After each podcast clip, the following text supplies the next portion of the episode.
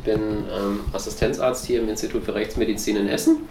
Ich bin jetzt seit ziemlich genau drei Jahren hier in Essen, war vorher etwa zwei Jahre in Bonn im Institut tätig, habe in Düsseldorf studiert, stehe jetzt quasi kurz vorm Facharzt. Äh, welche Voraussetzungen sollte man haben als Rechtsmediziner? Na, grundsätzlich muss man natürlich erstmal Medizin studiert haben, wie jeder andere Facharzt auch. Das ist eine ganz normale Facharztweiterbildung, wie der Anästhesist, wie der Allgemeinchirurg, wie der Augenarzt entsprechend da halt die Voraussetzungen für das Medizinstudium. Und dann sollte man sich dafür interessieren, weil es ist halt ein, es ist ein Fachgebiet, was doch ziemlich weit weg ist von der klassischen Medizin. Also wenn ich Medizin studiere, weil ich Menschen retten möchte und einen Helferkomplex habe oder was auch immer, das meine Intention dahinter ist, dann bin ich hier falsch. Weil weiter weg vom Patienten geht es nicht. Mit was für einer Erwartungshaltung sind Sie ins Studium gegangen? Also wollten Sie von Anfang an für mich war tatsächlich, nein, für mich war tatsächlich relativ schnell klar, dass ich in die, in die, in die Rechtsmedizin auch möchte tatsächlich. Mhm.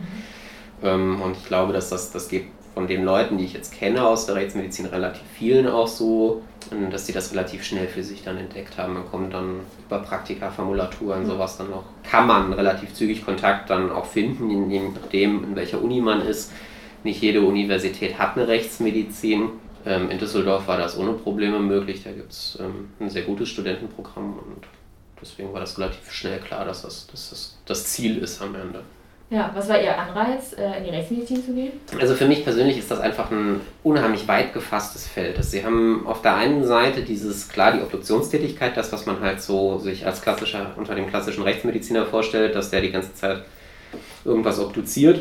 Sie haben auf der anderen Seite aber gleichzeitig noch ähm, Teile ähm, aus der Pathologie, also so histologische Untersuchungen, so, so Gewebsschnitte unter Mikroskop, die man sich anguckt ähm, in bestimmten Fragestellungen. Sie haben auf der anderen Seite diese ganze die Toxikologie äh, mit drin. Ähm, sie haben theoretische Gutachten, die sie schreiben, ob das jetzt Blutalkohol, Drogen im Straßenverkehr, sowas zum Beispiel. Sie haben aber auch Körperverletzungsgeschichten, ähm, also Untersuchungen Lebender mit dabei. Es ist ein sehr, sehr weites Feld und das, das finde ich ganz interessant. Und am Ende hat man dann natürlich auch dieser Verständigen-Tätigkeit vor Gericht.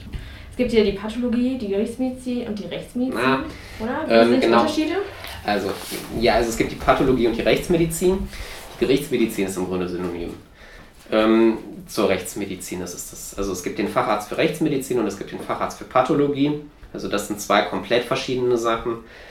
Und ähm, leider ist es so, dass das in den Medien, also gerade wenn es um den Tatort oder ähnliches geht, dann steht dann immer der Pathologe vor Ort. Der Pathologe steht nie irgendwo vor Ort. Der Pathologe sitzt in seinem Büro und guckt sich irgendwelche histologischen Präparate an im Zweifelsfall. Der, guckt, der macht Tumordiagnostik, der macht ähm, alles Mögliche, was im Krankenhaus abläuft. Ja, der obduziert auch in einem gewissen Maße, also früher mehr, heute weniger. Aber der hat nichts mit irgendwelchen Verbrechen zu tun. Was natürlich, man kann das grob unterscheiden, sobald also wenn es von vornherein nur um natürlichen Tod geht, ist der Pathologe zuständig, im Zweifelsfall bei der Leiche.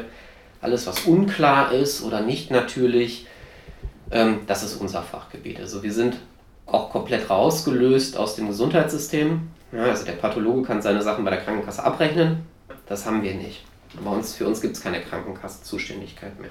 Also kommt man immer hier hin, wenn die Kripo sagt, das sieht irgendwie nicht normal aus. Oder? Genau, also es gibt ja in Deutschland, ähm, ist es ja so, wenn ein Mensch stirbt, muss ein Arzt dazukommen und den Tod bescheinigen. Gibt's einen also es gibt diese Todesbescheinigungen, die unterscheiden sich großartigerweise in jedem Bundesland, weil das Ländersache ist, die Bestattungsgesetze. Ähm, aber im Wesentlichen ist es so, da kommt irgendein Arzt, also Sie finden jemand, irgendeinen Leichnam, dann rufen Sie den Notarzt an oder den Hausarzt, je nachdem, in welchem Setting das Ganze jetzt stattfindet, ist, der kommt dann dahin, der guckt sich den Leichnam auch einmal von Kopf bis Fuß an und schreibt dann in den Totenschein rein, was er glaubt, was die Todesursache drin ist. Ob das eine natürliche Todesart ist oder ob das eine nicht natürliche Todesart ist oder ob er schlicht und ergreifend nicht weiß, woran es liegt. Und sobald wir in diesem Bereich sind, ähm, wir wissen nicht, was es ist und ähm, es ist unklar oder es ist nicht natürlich, muss der die Polizei rufen. Und dann entscheidet die Polizei, die, die ermitteln dann, gibt es irgendwelche Hinweise, blablabla.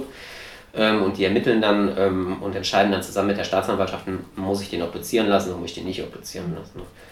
Wie sieht Ihre alltägliche Arbeit aus? Hier ist es so, das unterscheidet sich natürlich auch so ein bisschen von Institut zu Institut. Wir fangen hier um 7.30 Uhr an, wir machen dann ab 8.30 Uhr wird hier obduziert in der Regel. Wie viele ähm, obduziert man so ungefähr am Tag? Oder auch das Woche? kommt sehr auf das Einzugsgebiet drauf an. Wir sind, also wir haben hier in der Regel so drei Obduktionen am Tag. Oh, okay. Ähm, man muss das aber in Relation sehen, wir haben ein relativ großes Einzugsgebiet. Ne? Also wir sind zuständig für die Landgerichtsbezirke Bochum und Essen.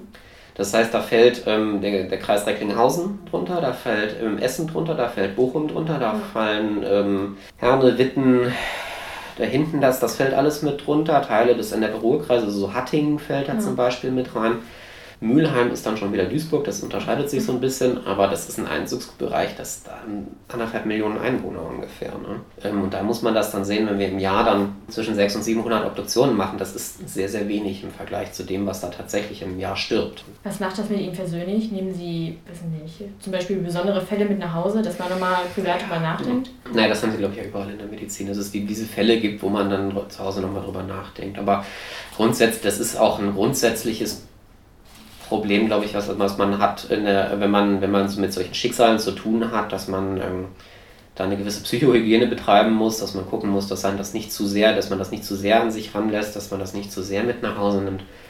Ich muss aber auch sagen, dass hier der normale, die normale Routine, die hier durchläuft, da denken sie dann zu Hause auch nicht drüber nach. Lässt das dann einen wirklich kalt ja. irgendwann? Okay sonst können sie nicht arbeiten. Das ist genauso wie, wie in einer Notaufnahme. Sie denken dann nicht über jeden Patienten nach. Sie haben, natürlich haben sie diese, diese Momente, wo man sich Gedanken macht, wo man, wo man, wo es vielleicht noch nicht mal unbedingt, wenn es besonders grausam ist oder irgendwie sowas, sondern einfach, weil es einen persönlich irgendwie berührt. Das, das gibt diese Fälle, natürlich. So im Alltag wir reden ja auch miteinander dann darüber, also das, das, das geht dann. Wie oft passieren Mordfälle? Also das ungefähr? Ja, das ist so ein bisschen auch wieder drauf. Also ich weiß gar nicht, wie viel überweit sind wir denn dieses Jahr? Wenn man es vielleicht, also so vollendete Tötungsdelikte. Wir haben ganz viele Mordkommissionen, die gegründet werden wegen versuchten Tötungsdelikten und Sachen, die dann nicht als Mord laufen, sondern am Ende ist es dann ein Totschlag oder eine Körperverletzung mit Todesfolge, was auch immer, aber vielleicht 30 im Jahr in Essen. War das erste Mal, als Sie jemanden obduziert haben? Selbst oder das erste Mal im Sektionssaal? Das erste Mal im äh, Sektionssaal das erste Mal im Sektionssaal, das kann ich mich noch ganz gut daran erinnern, das war während des Studiums in Düsseldorf.